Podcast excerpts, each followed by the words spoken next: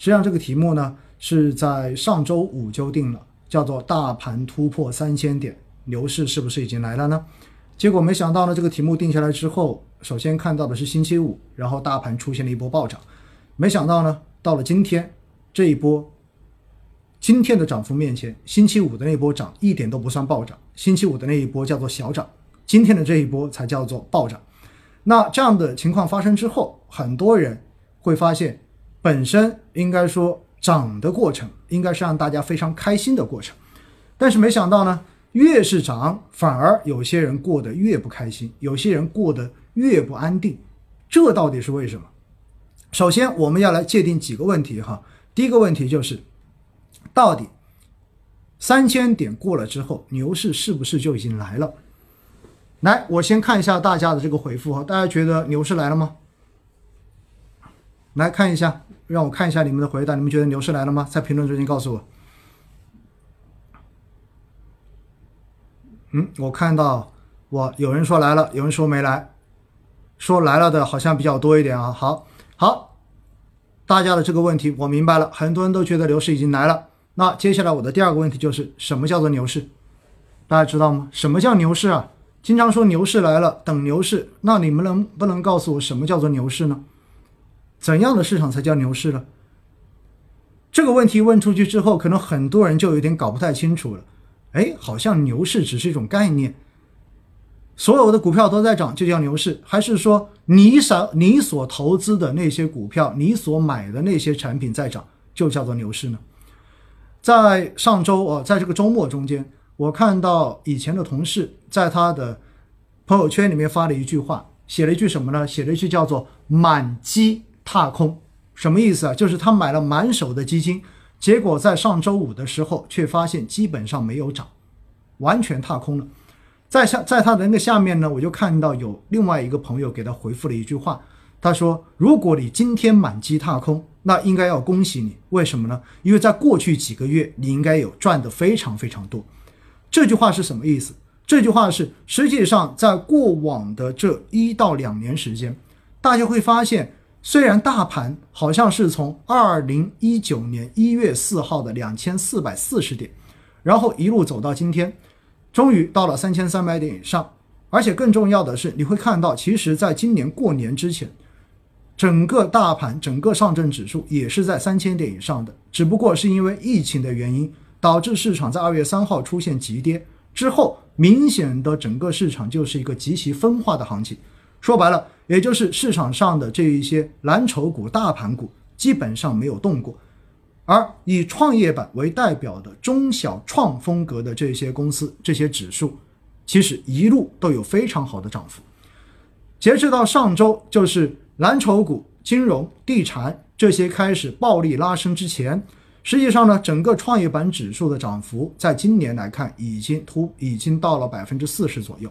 而其他的包括中小板指、中证一千这种，都早就已经创了三年估值的新高。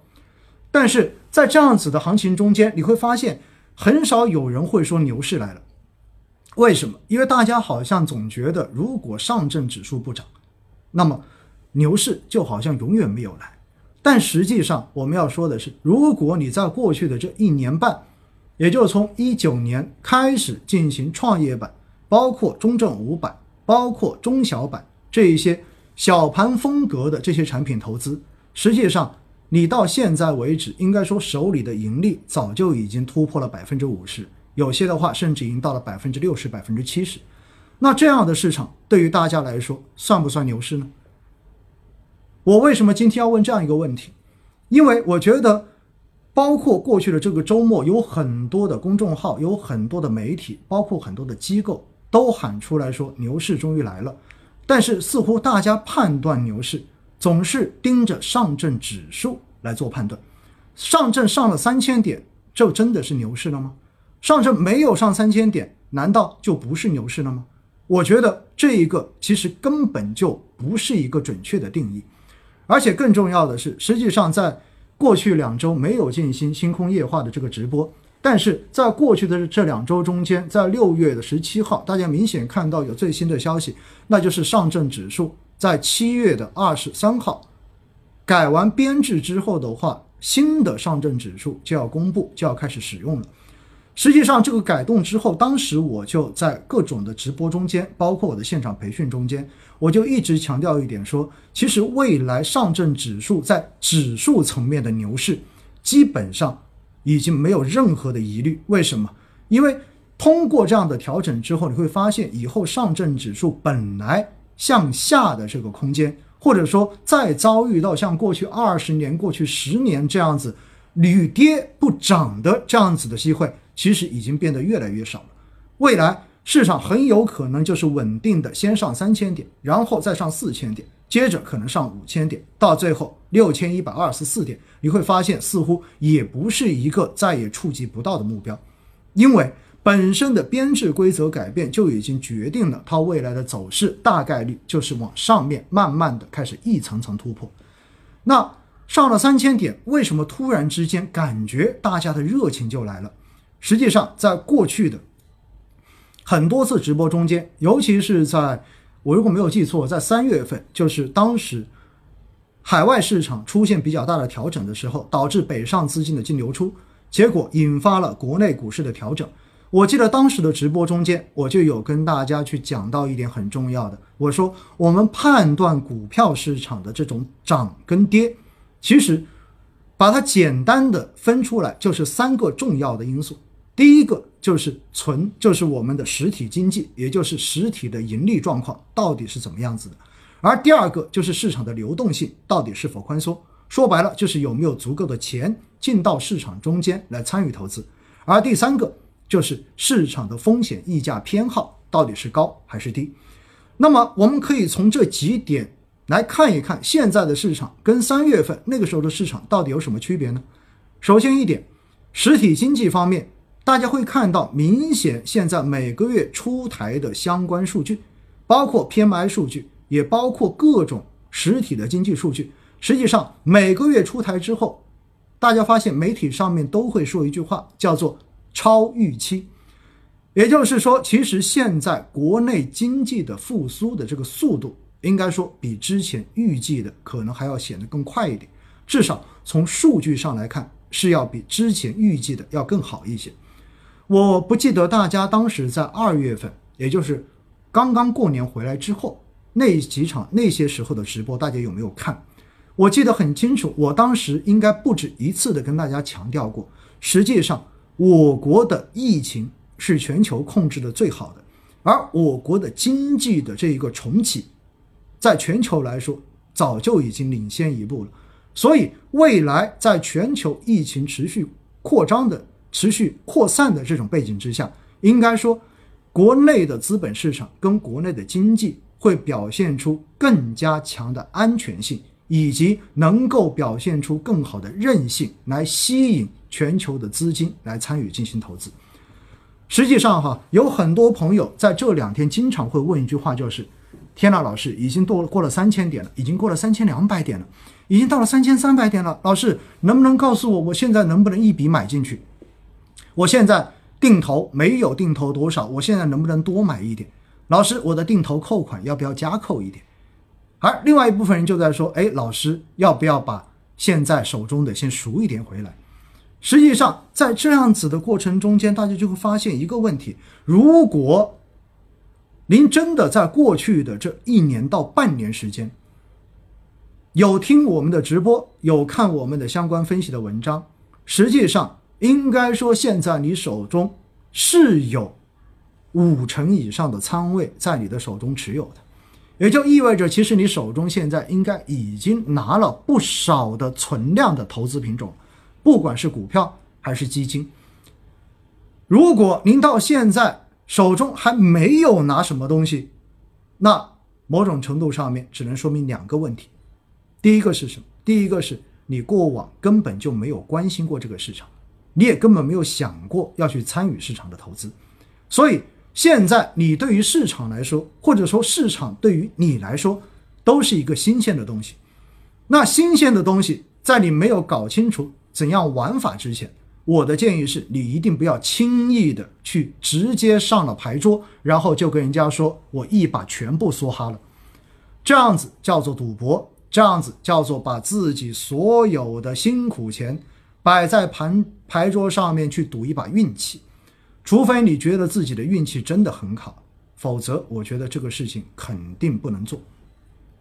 那除了这种新人之外，另外一种就是你在前面这一年半年时间已经怀疑了半年了，你一直觉得市场应该不会这么快涨起来，你觉得市场可能还有一波大跳，所以你要等市场跌下去之后，然后再慢慢的开始建仓，或者说还有一种你觉得未来的市场应该是一个持续很多年的慢牛。所以你愿意慢慢的去进行筹码的积累，等待未来的收获。那么针对这样子的，针对这样子的朋友，我的建议是：你为什么不按照自己的节奏继续的做下去呢？